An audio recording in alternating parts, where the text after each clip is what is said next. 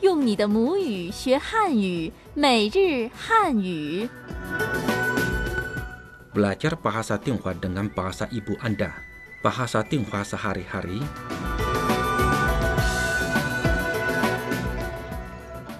巴萨定华是哈里哈里，布拉加兰格多布鲁杜瓦的多个巴盖人。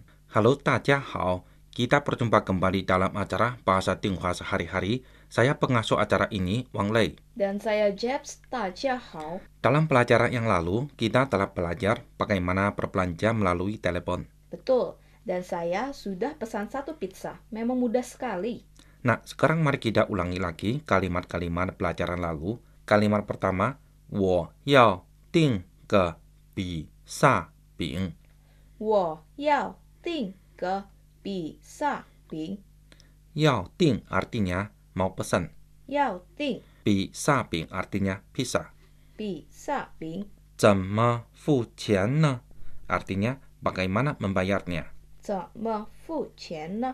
付钱 artinya bayar. 付钱可以货到付款 boleh membayar setelah mendapatkan barang. 可以货到付款，货 artinya barang. 货付款 artinya membayar. 付款。你说一个时间。你说一个时间，Anda tentukan waktunya. 时间 artinya waktu. 时间 waktu. Bagus. Mari kita dengarkan sekali lagi dialog lengkap pelajaran lalu. Dialog pertama, 喂，你好，我要订一个比萨饼，大的还是小的，大的， dialog kedua, 怎么付钱呢？可以货到付款。请送到北京大学西门吧。好的， dialog ketiga, 您几点能送到？你说一个时间。大概十二点吧。 Oke, demikianlah pembahasan pelajaran lalu. Berikut ini adalah pokok-pokok pelajaran hari ini. 我想买一件旗袍， Saya mau membeli satu pakaian Gyeongsam. 这是什么料子的？ Ini bahannya apa? 蓝色的好还是黄色的好？ Warna biru atau warna kuning yang bagus? 能试试吗？ Apakah bisa dicoba? 能打折吗？ Apakah bisa didiskon? Saya ingin membelikan ibu saya pakaian Gyeongsam saat saya kembali ke Indonesia. Ini adalah pakaian tradisional wanita Tiongkok. Ibu saya pasti akan menyukai oleh-oleh ini. Kalau begitu, kamu katakan kepada penjual, 我想买一件旗袍。我想买一件旗袍。我 artinya saya, 我想 artinya mau, 想买 artinya beli, 买 i artinya satu, 一 jian kata bantu bilangan, 件 qi pao artinya pakaian jomsam. 旗袍。我想买一件旗袍。我想买一件旗袍。Saya mau membeli satu pakaian Gyeongsam. Dialog pertama, 您要买什么衣服？我想买一件旗袍。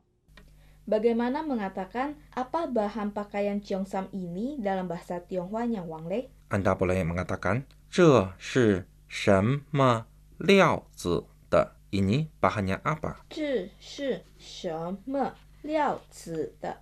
Betul. 这 artinya ini. 这 Se artinya adalah. 是 Sema artinya apa? 什么 Liao zi artinya bahan. 料子？这是什么料子的？这是什么料子的 Dialog kedua. 这是什么料子的？真丝的。 ？Tapi saya bingung mau membeli warna yang mana, biru atau kuning ya. Kamu bisa tanyakan saran dari teman Tiongkokmu. Atau kamu juga bisa memberitahukan si penjual warna kulit ibu kamu dan bertanya padanya warna apa yang lebih cocok. Kamu bisa bilang, 蓝色的好还是黄色的好?蓝色的好还是黄色的好？蓝色的 artinya yang warna biru. 蓝色的还是 artinya atau 还是黄色的 artinya yang warna kuning. 黄色的好 artinya bagus. 好？蓝色的好还是黄色的好？warna biru atau warna kuning yang bagus? 蓝色的好还是黄色的好？ Dialog ketiga, 蓝色的好还是黄色的好？蓝色的更适合您。蓝色的 yang warna biru, 蓝色的、黄色的 yang warna kuning. 黄色的好，bagus。好，蓝色的好还是黄色的好？蓝色的好还是黄色的好？Warna biru atau warna kuning yang bagus. Berikut saya akan ajarkan Anda sebuah kalimat. Mungkin kalimat ini tidak digunakan saat membeli pakaian jomsan, tapi yang pasti selalu digunakan saat membeli baju biasa, yaitu coba pakai. Lalu bagaimana cara bilangnya dalam bahasa Tionghoa? Neng shi shi ma. Apakah boleh dicoba? Neng shi shi ma. Neng artinya boleh. Neng Shi shi artinya coba. shi shi Ma adalah kata ganti tanya. ma. Dulu saya pernah belajar kata ini. Kata ini ditaruh di akhir kalimat, iya kan? Betul. Neng shi shi ma. Neng shi shi ma. Dialog keempat. 能试试吗？您穿什么号的？中号的， Misalnya, kalau saya suka pakaian ini dan saya mau beli, tapi saya tidak tahu harganya dan saya mau minta diskon. Bagaimana mengatakannya, Wang Lei? Kamu bisa bilang neng ta je ma. Neng ta zhi ma. Neng artinya boleh, Neng ta je diskon. ta zhi Ma kata ganti tanya. ma. Neng ta je ma. Neng ta zhi ma. Apakah boleh didiskon? Dialog kelima. 多少钱？九百八十元，太贵了，能打折吗？可以打九折。 Oke, sekarang mari kita bersama-sama ulangi lagi kalimat-kalimat penting hari ini. Oke, 我想买一件旗袍。Saya ingin membeli satu pakaian jomsan. 我想买一件旗袍。这是什么料子的？Ini bahannya apa？这是什么料子的？蓝色的好还是黄色的好？Warna biru ada warna kuning yang bagus. 蓝色的好还是黄色的好？能试试吗？Apakah boleh dicoba？能试试吗？能打折吗？Apakah boleh didiskon？能打折吗？ Berikut adalah dialog lengkap hari ini.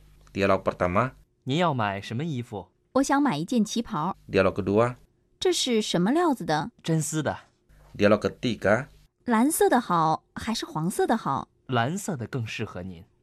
dialog keempat, 能试试吗？您穿什么号的？中号的， dialog kelima. 多少钱？九百八十元，太贵了，能打折吗？可以打九折。 Nah, sekarang mari kita bersama-sama dengarkan Puspa Ragam Kebudayaan Tiongkok hari ini. Warna merah adalah warna terhormat dalam kebudayaan Tiongkok. Merah melambangkan kebahagiaan dan kegembiraan. Misalnya, lampion-lampion berwarna merah pada tahun baru Imlek, lalu baju dan sepatu berwarna merah yang dipakai pengantin perempuan dalam pesta pernikahan. Merah juga melambangkan kelancaran dan kesuksesan. Ada sebuah istilah bagi seseorang yang menjadi terkenal yaitu Zhou Hong. Lalu orang yang dianggap bos disebut Hong Ren. Pembagian keuntungan bersama disebut Fen Hong. Selain itu, merah juga melambangkan keindahan dan kecantikan. Misalnya, perempuan cantik disebut Hong Yan. Baik, sampai di sini dulu pelajaran kita untuk hari ini. Seperti biasa, ada sebuah kuis untuk saudara pendengar. Bagaimana Anda mengatakan apakah boleh didiskon dalam bahasa Tionghoa? Kirimkan jawaban Anda ke alamat email kami di indo@cri.com.cn. Saya ulangi indo@cri.com.cn.